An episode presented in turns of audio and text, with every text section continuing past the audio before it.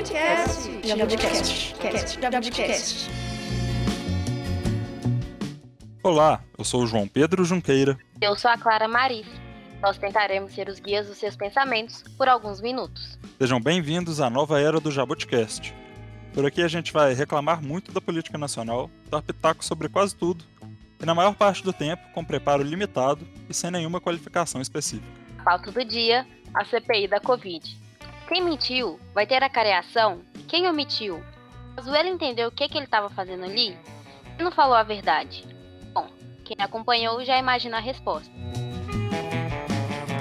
O primeiro episódio do Zap da CPI já começa falando da segunda semana de depoimentos. Na última terça-feira, dia 18, o ex-ministro das Relações Exteriores, Ernesto Araújo, testemunhou aos senadores que fazem parte da pasta.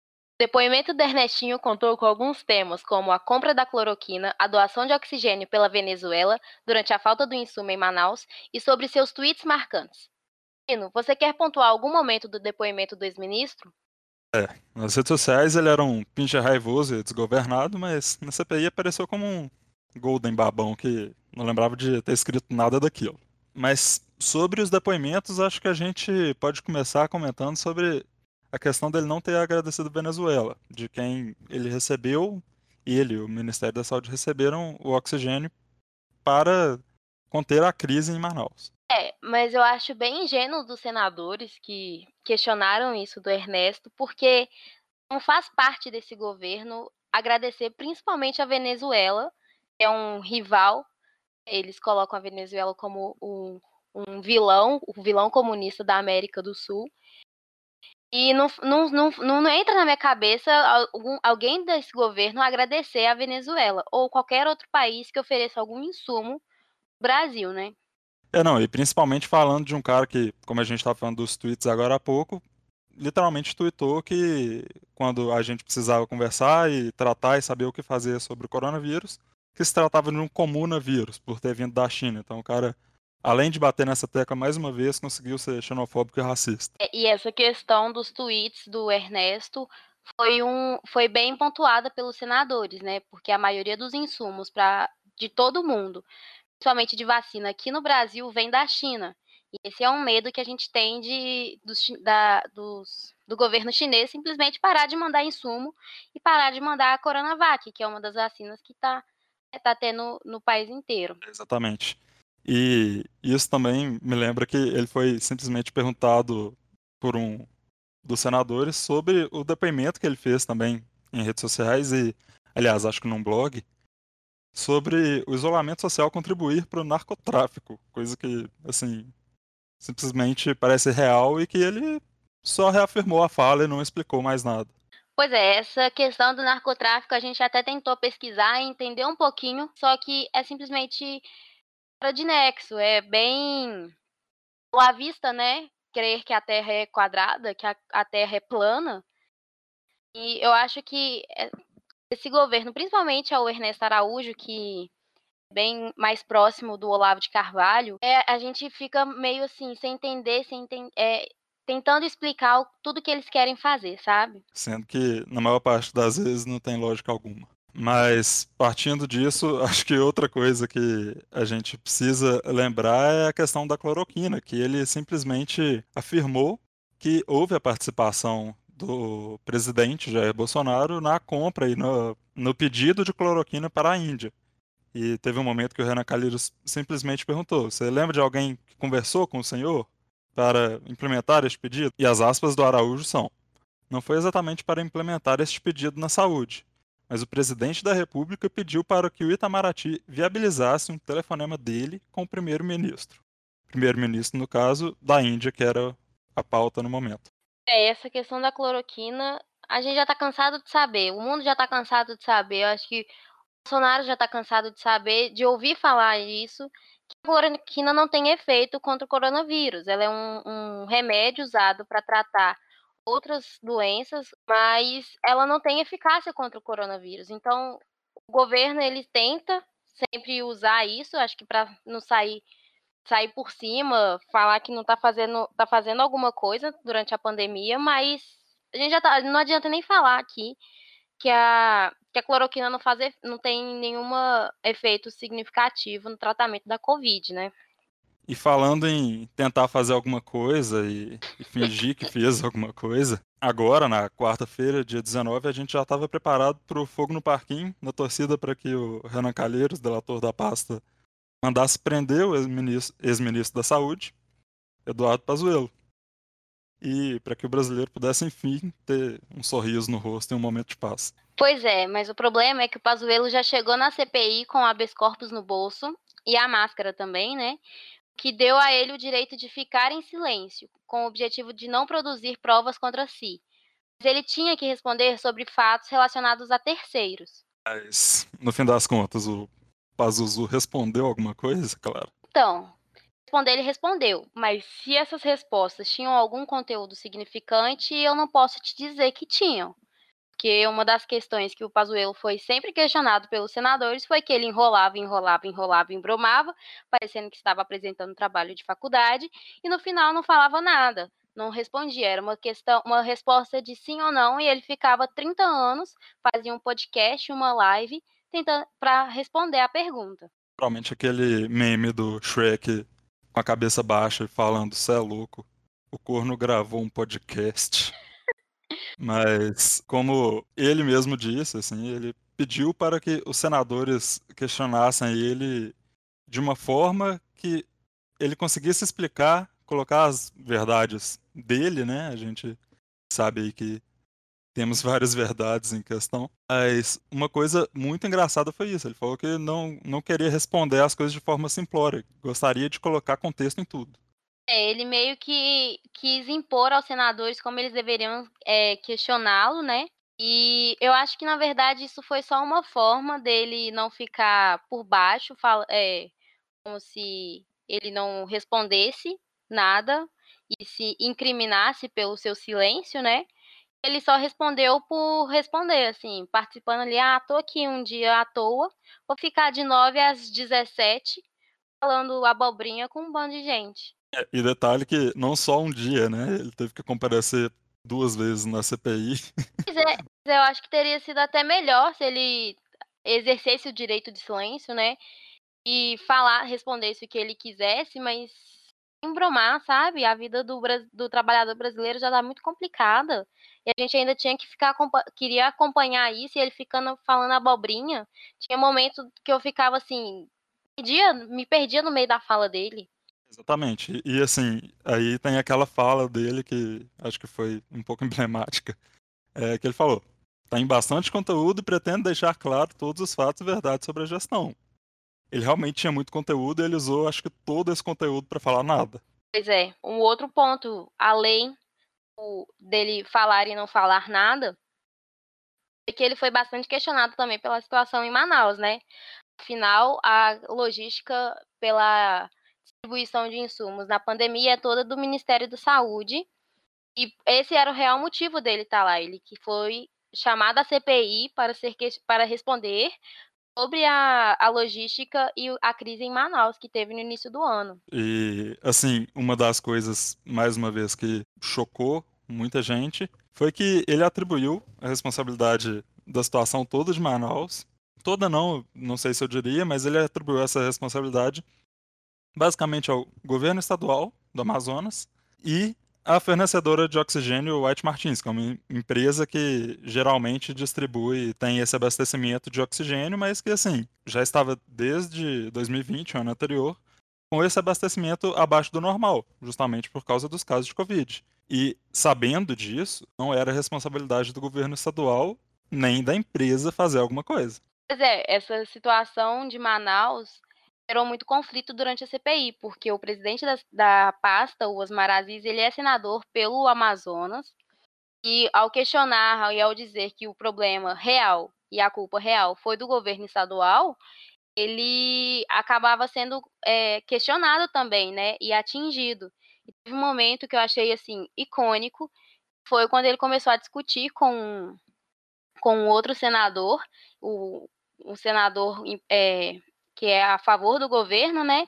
Começou a chamar ele de mentiroso e mentiroso, e até que colocaram um, um tempo ali, e na volta ele até pediu desculpa. Mas essa questão do oxigênio, ela é sempre muito. Acho que durante a CPI inteira ela vai ser sempre muito delicada. Mas falando em bolsonarista, acho que uma coisa também que ficou marcada dentro do discurso do Pazuello foi que as mentiras e desmentiras dele, assim, né?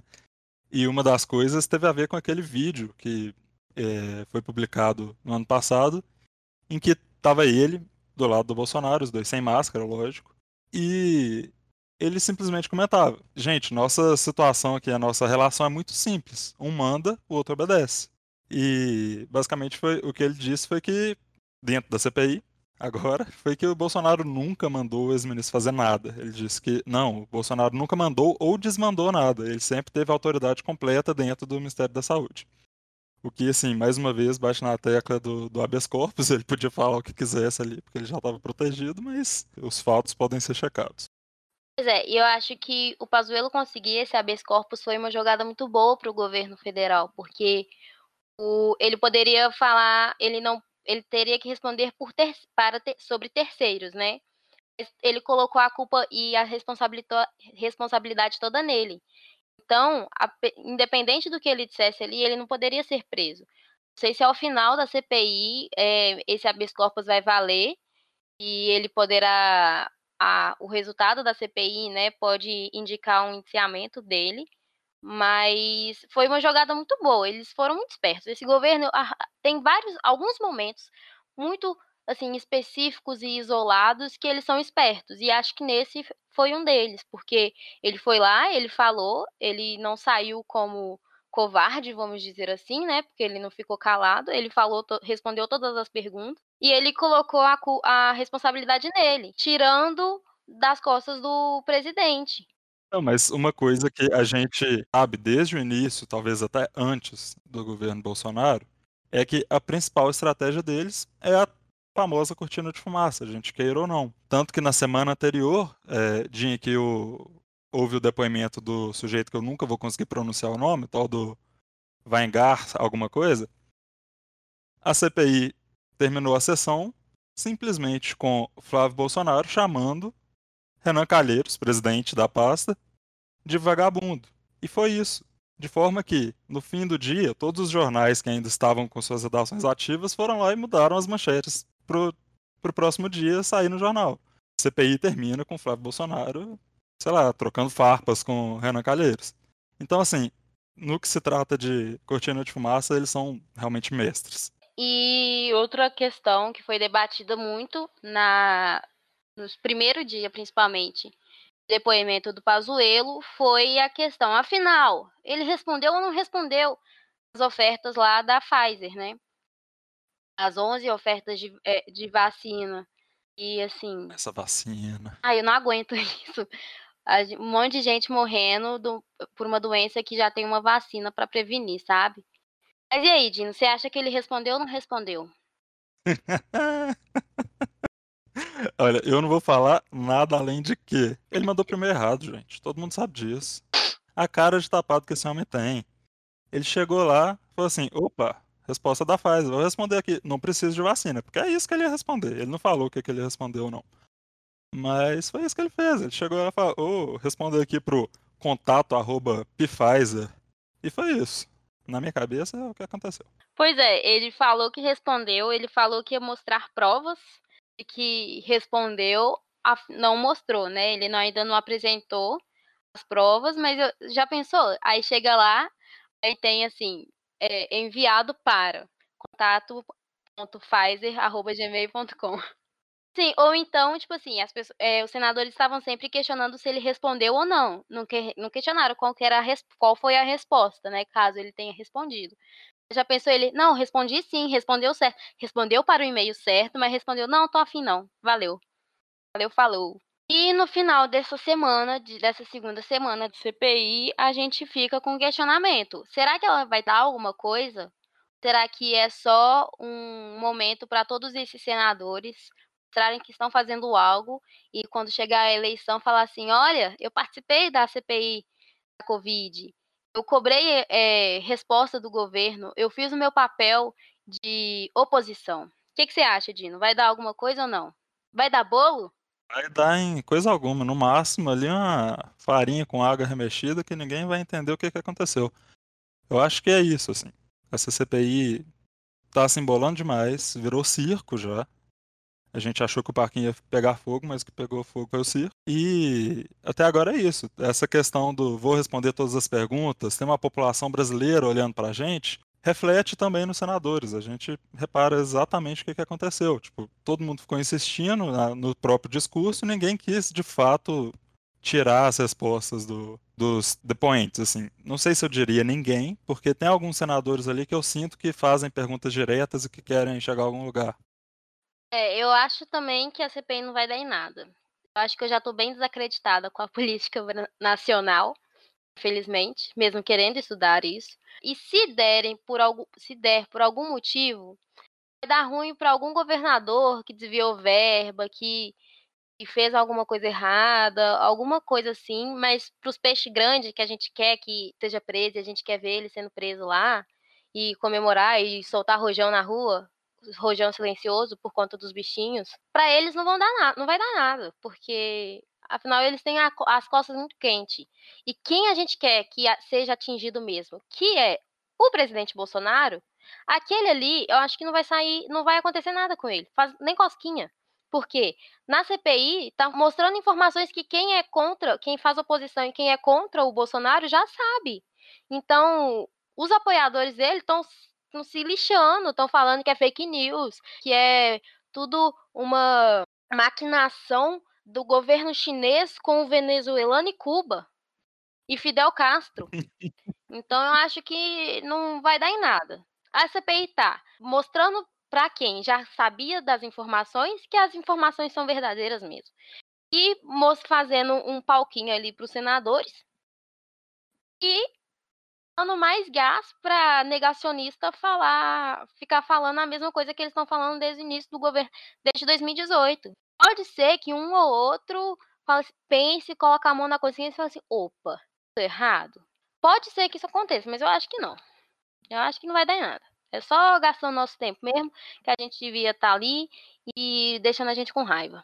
É, exatamente. Eu acho que de fato não vai chegar a lugar nenhum, mas vamos ver. É, próxima semana tá chegando aí, a gente ouve na terça-feira a Capitã Cloroquina e vamos ver no que, que pode dar.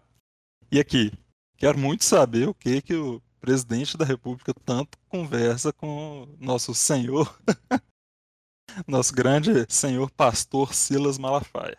Pois é, menino, teve isso também. Flavinho soltando essa, essa bomba aí, falando que a única pessoa que influencia querido presidente é o, o senhor Silas Malafaia. Outra coisa que a gente, eu esqueci de mencionar, o Pazuello também foi questionado pelo uso da máscara, né? Daquele fatídico meme que a gente já tem, porque ele é um, um ele é um ser gerador de memes, e dele entrando sem máscara no shopping. Ele foi lá e explicou que ele estava levando a filha dele ao shopping. Ele estava com uma máscara descartável e que a máscara descartável caiu no chão e ficou completamente inutilizável. Aí ele chegou na porta do shopping, na, onde estava, estavam aferindo a temperatura, e falou assim: Eu estou sem máscara. E aí o, a pessoa na porta falou assim: Tem um, um quiosque ali na frente e o senhor pode comprar lá. E foi nesse momento que tinha um bendito de um fotógrafo, um paparazzi, e aí, como sempre, a imprensa tirou a, a, a, o ato ali dele de contexto, né? É lógico, não, sempre isso que acontece. É, e aí esse final de semana o nosso querido Pazuzu estava com o nosso querido Pirulilo no, no Rio de Janeiro sem máscara. Numa uma motocarreata, não sei nem o nome disso, uma, uma carreata de moto. Será que isso deveria existir? Pois é. E aí os dois lá sem máscara. Não, e tirando o fato de que também na CPI ele apareceu sem máscara.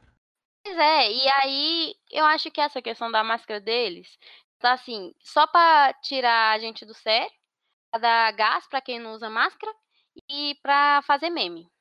Mas o que me faz acreditar no arrependimento do Pazuello é que se você observar no do fundo daquela foto, isso foi reparado por por muitas pessoas aí pelo Twitter e afins, tem um Pazuelo.2 de máscara atrás dele. E eu tenho certeza que é ele que voltou no tempo para consertar a cagada. Só que não deu tempo e tiraram a foto do mesmo jeito. Pois é. Esses paparazzi, esses jornalistas, A imprensa brasileira tem que acabar.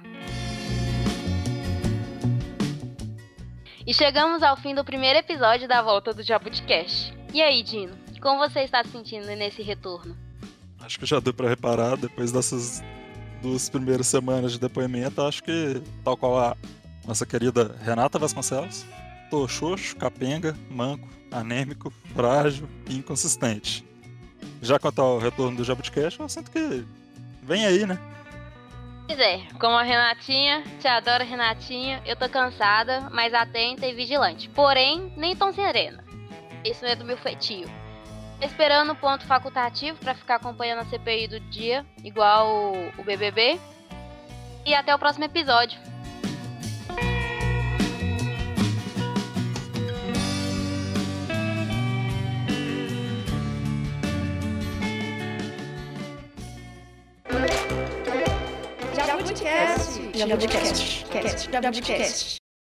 Este podcast foi produzido pela Clara Marias e por mim, João Pedro Junqueira.